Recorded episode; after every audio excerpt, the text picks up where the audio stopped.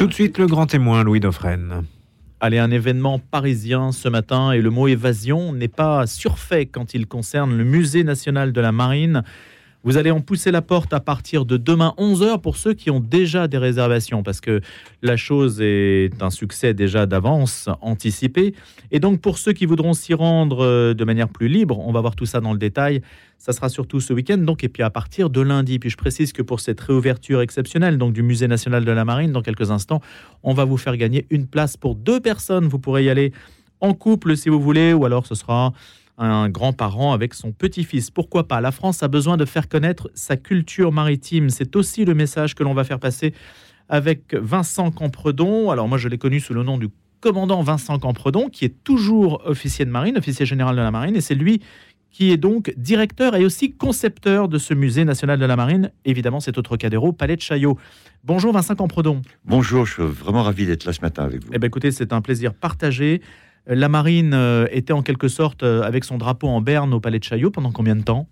Ça a duré combien de temps ce chantier? Alors c'est un immense chantier qui a duré euh, près de 8 ans. Le projet a duré près de 8 ans. 8 ans On est parti d'une quasiment d'une feuille blanche avec quelques instructions du ministre de la Défense de l'époque, Jean-Yves Le Drian. Voilà, de feuille blanche à aujourd'hui, eh ben, 8 ans se sont passés. C'est incroyable. Je suis moi-même impressionné par, par cette aventure. Alors, est-ce que vous pouvez nous resituer pour parler un petit peu de vous quand même Quelle a été, non pas la totalité de votre carrière, on a cité quelques éléments tout à l'heure qui la jalonnaient. Vous avez été dans l'océan Indien, vous êtes occupé de la communication de la marine. On a eu l'occasion dans une autre vie de, de faire connaissance autour de l'opération La Pérouse. D'ailleurs, c'est aussi une figure de marin euh, vraiment très, très, très importante hein, dans l'esprit français. Dites-nous un petit peu comment vous êtes arrivé là. Ah, bah c'est presque, presque par hasard. Pendant, pendant des mois, je me suis demandé pourquoi on était venu me chercher. Et petit à petit, j'ai compris que mon amour, ma passion de la mer. La mer, c'est ma vie, ma vie personnelle comme ma vie professionnelle. Et, l'amiral, le, chef d'état-major de la marine de l'époque, l'amiral Rogel, est venu me chercher un soir de mois de juillet 2015 en me disant Vincent, tu files à Paris et tu vas prendre les rênes du musée de la marine. Euh, moi, j'ai toujours aimé tous les défis et c'en était un et je crois que c'était le plus grand de toute ma vie professionnelle. Il y a un moment où on avait eu une frayeur, on avait eu peur qu'il déménageât ce musée. Oui, c'était euh, en 1995. Et euh, il y en a qui se sont élevés tout de suite. Euh, ils sont connus, alors en tout cas pour les, les plus anciens, c'est Eric Tabarly et puis Jean-François Degnaud, deux marins disparus, qui se sont très bien battus et qui ont gardé le musée au Palais de Chaillot, et qui est aujourd'hui totalement rénové, totalement repensé, totalement transformé pour j'ai l'habitude de dire à mes équipes, maintenant c'est pour un siècle. Alors, vous allez évidemment nous parler de ces collections, de ces œuvres, de ce que l'on va pouvoir trouver au musée. D'abord, dites-nous peut-être, euh, Vincent Campredon, comment la marine était-elle arrivée au Palais de Chaillot? Il y a donc le musée de l'homme d'un côté et puis la marine de l'autre. C'était un choix qui relevait de qui, de quoi? Alors, c'est une très longue histoire, mais une très belle histoire aussi. Le musée de la marine est né en 1748, du temps de Louis XV. Louis XV qui... Euh, est un roi dont on ne parle pas beaucoup pour la marine et pourtant qui a fait beaucoup de choses. Euh, au-delà de installer et de créer le musée de la marine, il a commandé à Joseph Vernet les tableaux des, ports de France. C'est aussi lui qui a créé l'Académie de marine. Donc c'est un roi méconnu du point de vue maritime. Il est resté au Louvre. Vous en êtes membre hein, de l'Académie de marine? Je suis membre de l'Académie de marine depuis l'année dernière. C'est un grand, un grand honneur. Ah oui, c'est très difficile d'entrer. Hein bah, je sais pas si c'est difficile d'entrer, mais en tout cas, euh, c'est comme les portes de la marine. C'est passionnant parce qu'il y a toutes les, tous les grands experts dans tous les domaines maritimes. Et pour revenir, euh, pour revenir au musée, il est resté de 1748 à peu près jusqu'à la, avant la deuxième guerre mondiale au Louvre. Il a fait un petit passage par l'hôtel de la Marine, mais il est resté au Louvre.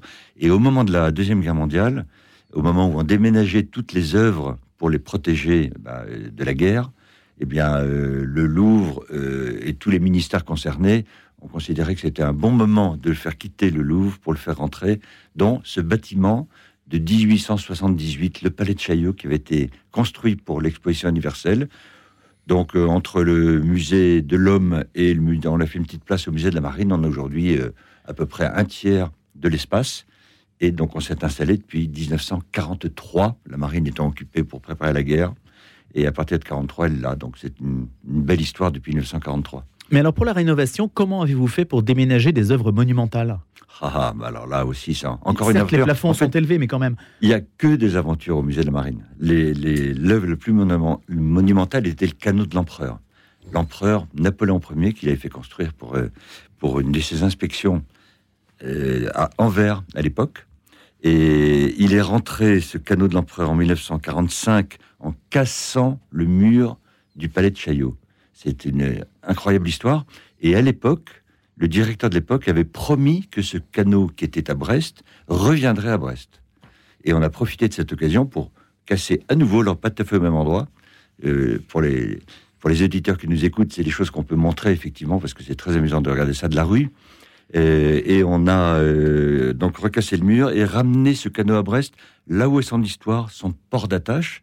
Et ça permettait de transmettre dès le départ un grand message que Paris n'est pas la France, et que tout le bord du littoral, là aussi où il y a un musée à Brest, un très beau musée dans le château de Brest, eh bien, retrouvait son canot comme ça avait été promis à l'époque.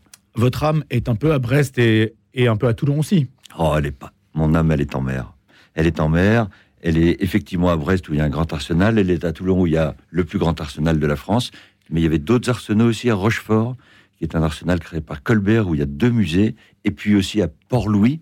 Pour les éditeurs qui connaissent pas Port-Louis, c'est en face de Lorient, euh, qui a, tout, coin a été créé au moment de la Compagnie des Indes. Lorient, euh, la ville de Lorient s'écrivait d'ailleurs initialement avec L apostrophe O majuscule R-I-E-N-T. Donc c'était Lorient, cette époque où on allait chercher les épices, les fameuses épices, et qui ont fait vivre la Compagnie des Indes pendant très longtemps. Vincent Campredon, juste un peu sur la présence euh, physique, si je puis dire, monumentale de la marine. La marine avait évidemment l'hôtel Place de la Concorde, euh, euh, qui était quand même un vaisseau amiral très important de sa représentation. Il y avait un hôtel dans le 7e de mémoire, c'était Octave Gréard. Il y avait aussi la Pépinière près de Saint-Augustin, qui n'est plus à la marine. Il y a quand même des lieux à Paris qui ont, qui ont été cédés. Alors cédés ou, euh, ou remis, j'ai envie de hmm. dire, parce que l'hôtel de la marine aujourd'hui était remis au grand public, aux Français, qui peut maintenant le réinvestir puisqu'il a été euh, repris, transformé, rénové. De manière superbe, hein. on a fait un ah, bah, reportage, ah oui, c'est absolument sublime. il y a aussi ce grand salon euh, avec tous les portraits des amiraux, puisque la marine y était depuis 1789, donc ça a été un grand tournant historique. Il est, la marine est installée aujourd'hui dans des bâtiments beaucoup plus modernes à Ballard, et aujourd'hui, il reste lieu historique justement du musée national de la marine. Les marins vont être très heureux de retrouver un lieu célèbre où ils puissent se rencontrer et retrouver les œuvres qu'ils adoraient déjà dans l'ancien musée. Voilà, parce que l'état-major donc n'est plus euh, à l'hôtel de la Concorde et, donc le palais de Chaillot, ainsi que vous l'avez dit, redevient un lieu. Il l'était évidemment aussi avant, mais il est encore plus un lieu central historique. C'est-à-dire, il est historiquement situé aussi avec une architecture typique. On aime ou on n'aime pas le Trocadéro, mais en tout cas, c'est une architecture typique. Oui, et puis les marins, vous savez, c'est aussi des gens de tradition, c'est des gens qui aiment, qui aiment leur passé glorieux. La France est une grande puissance navale depuis longtemps et on magnifie justement toute l'histoire de la marine nationale qui était d'abord évidemment royale, puis impériale, puis nationale. Voilà, les quelques marins qui sont venus euh, sont très heureux. Ils ont vu qu'au musée, on était arrivé à, a remporté ce défi de garder l'âme du musée de 1748. Il ne s'agissait pas de faire un nouveau musée en balayant le passé, pas du tout. Le passé donne sa profondeur au présent et le présent éclaire l'avenir. Et voilà, et la marine, c'est une grande puissance navale euh, dans le monde et elle voit son passé, elle est fière de son passé et on peut au musée imaginer l'avenir. Alors avant que vous posiez une question justement pour remporter deux places pour aller au musée de la Marine prochainement, Vincent Campredon, dites-nous un petit peu comment vous avez pensé, puisque j'ai dit au début vous étiez le directeur et aussi le concepteur du musée. Donc comment vous l'avez imaginé, sans tout dire, puisqu'on ira le, découvrir? Ah non, mais je peux faire par, le, par nos éditeurs du, du concept qui n'a pas été très simple finalement au départ. Comment faire de l'avenir avec du passé? Et donc on a mis euh, des mois pour essayer de concevoir, de trouver comment on pouvait ouvrir le musée sur l'avenir, sur les enjeux maritimes d'avenir. Donc on a défini d'abord un message qui est fort, la mer et l'avenir, et ça, euh, on ne peut que, le constater aujourd'hui. Le monde se maritimise de plus en plus. Je vais juste citer deux, points. 95% de ce qu'on consomme, que qu'on consomme tout le monde, est transporté par la mer. C'est quand même un chiffre qui n'est pas forcément connu. Et euh, le deuxième, c'est que 97% de nos espaces maritimes sont outre-mer. Et, ça, c'est peu connu aussi, c'est important de le faire savoir. Et puis enfin, dernière peut-être précision, c'est les, communications le téléphone, Internet passe par des câbles sous-marins et pas du tout par les satellites. Moi-même, avant d'entrer au musée, j'imaginais que c'était par l'espace. Eh bien non, c'est sous la mer. Et il faut montrer justement comment la mer va répondre demain à toutes les questions, que ce soit la pharmacie, que ce soit l'alimentation, que ce soit donc les euh, connexions euh, Internet ou connexions téléphoniques, que ce soit le transport maritime, que ce soit le fond des mers. Euh, aujourd'hui, au fond des mers, bah, c'est l'avenir. Les grands fonds marins. il y a un statut particulier. Hein un statut très particulier qui, a été voté justement il n'y a pas longtemps aux Nations Unies. Mais on voit bien que tout le monde cherche à, se, à privatiser les espaces maritimes qui aujourd'hui appartenaient à tout le monde ou n'appartenaient à personne. Donc on est dans une évolution fondamentale du monde et justement, le, musée de la marine s'inscrit dans cette évolution, en avance, certes, mais justement, c'est ça qui est bien, d'anticiper l'évolution du monde. Et au musée, on met tous ces gens ensemble, on les rend cohérents pour comprendre l'évolution du monde. Et donc, c'est très bien pour les plus jeunes, mais aussi les jeunes adultes et aussi les plus vieux. Voilà, c'est l'aventure du monde au musée de la marine, au palais de Chaillot. Sur quoi on tombe, Vincent Campredon, quand on passe la première étape du musée? Quelle est la, la chose sur laquelle vous avez voulu euh, focaliser le regard au début on, a beaucoup travaillé sur cette entrée qui était importante parce que le musée se veut justement ce lieu de sensibilisation, de compréhension de la mer et de son importance pour l'avenir. Donc dès qu'on rentre, on est accueilli par un ciel étoilé, la voûte céleste. Alors je dis aussi que c'est souvent euh, la couleur du plancton quand on traverse le Pacifique. Moi qui ai fait, euh, qui ai passé une grande partie de ma vie en mer, le plancton la nuit dans le Pacifique, c'est une merveille. Et donc là, il est euh, euh, au plafond et on est accueilli par euh, un scaphandre, un scaphandre intrigant, qui est à la fois le symbole du musée parce que c'est un scaphandre du 19e siècle. au 19e siècle, il était futuriste et en même temps, c'est un objet du passé. C'est exactement le concept du musée. Faire l'avenir à partir du passé en passant par le présent. C'est tout à fait important. Alors, Vincent Campredon, je vous laisse poser une question. Et puis, on, va m'écrire. Hein. Vous écrirez louis.dauphren, radionotre-dame.com. Vous connaissez le principe aussi quand euh, nous avons la possibilité de vous faire gagner des places pour des événements ou des lieux exceptionnels. Je vous laisse poser la question, Vincent Campredon, et puis les personnes qui nous écoutent vont se montrer vigilantes. Alors, il y a une question euh, qui va faire, j'espère, rechercher les visiteurs euh, sur Internet, dans les livres d'histoire, dans tout ce qu'ils connaissent. Quel est le nom de l'amiral français grand explorateur, je ne donne pas le siècle, qui a navigué sur toutes les mers du monde, qui a fait des découvertes extraordinaires plutôt euh, vers le sud du monde, qui a, passé sa vie autour du monde et qui est mort dans un train entre Paris et Saint-Germain-en-Laye. C'est une histoire merveilleuse, une histoire extraordinaire. Comment, voilà, on peut prendre des risques toute sa vie et puis mourir d'un accident presque tout bête. Dans un incendie, hein Dans un incendie du train, mais c'était suite à un accident du train. Et il était en première classe. Et à cette époque-là, pour que limiter les gens qui montaient en première classe, on fermait les portes du train à clé. Et donc, c'est un, peu triste et un peu horrible cette histoire, mais il n'a pas pu sortir du train et il est mort avec sa femme et son fils. mais, mais, sa femme a laissé un nom dans l'histoire. Je laisse évidemment les auteurs le découvrir. Vous avez tous les indices. Donc, quel est le nom de cet amiral français qui a fait le tour du monde et qui est mort dans le train entre Paris et Saint-Germain-en-Laye? C'était euh, évidemment un, un, moment. Alors je voilà, je me tais parce que je veux pas donner d'autres indices non plus pour que tout le monde quand même puisse. Non, mais je suis prêt à revenir raconter bah l'histoire euh, absolument extraordinaire de cet amiral. Et hum, alors vous écrivez Vincent Comprenant aussi parce que vous êtes l'auteur d'un essai qui s'appelle Le voyage en mer, publié chez Grasset. J'ai de l'eau salée dans les veines. Je suis un cul salé, comme on dit dans le Finistère. La mer me parle, m'inspire, m'irrigue. Elle rythme ma vie depuis l'enfance et les affectations de mon père. Jacques Campredon en Tunisie, Toulon et Brest. Ça se transmet, cette passion de la mer, de père en fils.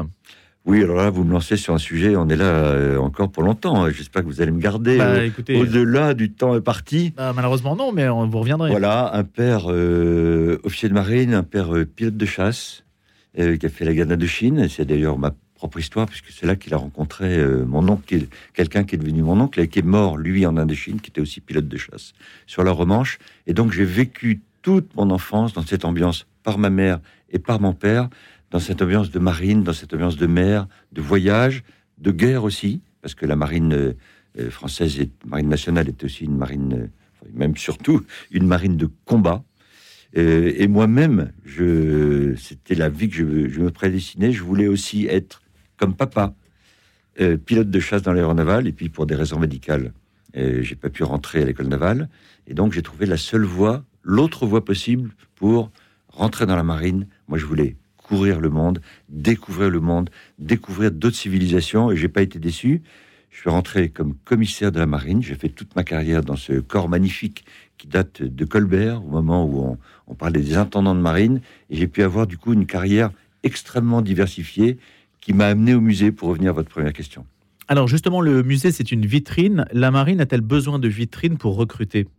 Alors c'est aussi un des objectifs de ce musée de la marine, c'est important. Aujourd'hui, euh, la marine a besoin de recruter dans certaines spécialités, euh, mais pas toutes des spécialités un peu rares, comme par exemple les spécialistes de nucléaire, puisque nos sous-marins et le porte-avions sont à propulsion nucléaire, ainsi que le futur porte-avions, sans, dévoiler encore de grands secrets.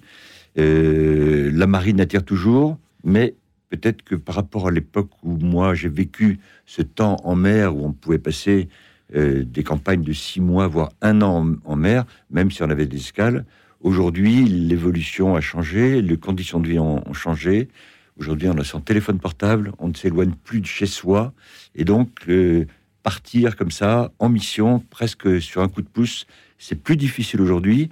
Et donc, on espère aussi qu'avec ce musée, même si c'est pas le but premier, les gens soient tellement séduits par la mer, par ses voyages, par les bateaux, par ce rêve, cet émerveillement, ils puissent rentrer dans la marine pour un temps et surtout les fidéliser. C'est peut-être ça le point le plus compliqué, pas tellement de les recruter, mais qui restent dans la marine avec des conditions bah, qui sont pas faciles. En mer, c'est pas simple, même si comme ça on peut avoir une image assez romantique.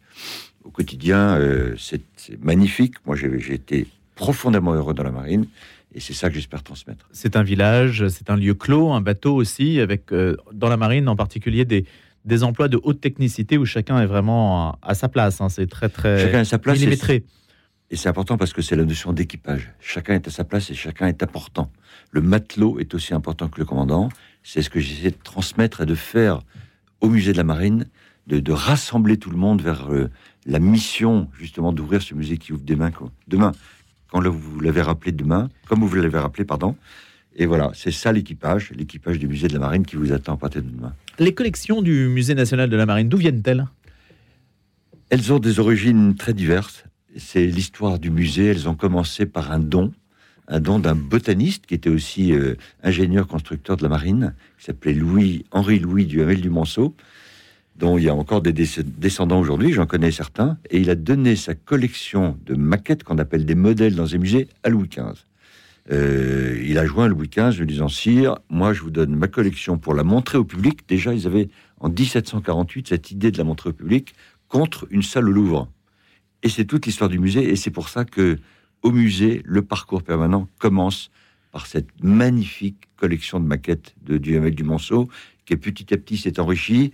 Alors il y a eu beaucoup, et c'est un peu triste, euh, euh, au moment de la Révolution, les biens des immigrés, de tous ces officiers de marine qui ont fui euh, la Révolution française, la France, ont récupéré les belles collections de maquettes. Et puis petit à petit, il y a beaucoup de dons, des gens qui continuent à donner leurs collections parce qu'ils savent qu'une fois qu'elles sont dans les, dans les réserves du musée, dans les collections du musée, eh ben, elles sont inaliénables et elles resteront éternellement au service et pour présenter aux Français. Et les types de pièces que l'on peut voir, il y a donc les maquettes, il y a euh, des, structures de bateaux, il y a l'architecture navale, et puis il y a des uniformes, il y a des pièces. Alors il y a euh, quelques uniformes, il y a des, figures de proue, il y a beaucoup de tableaux dans toutes les thématiques.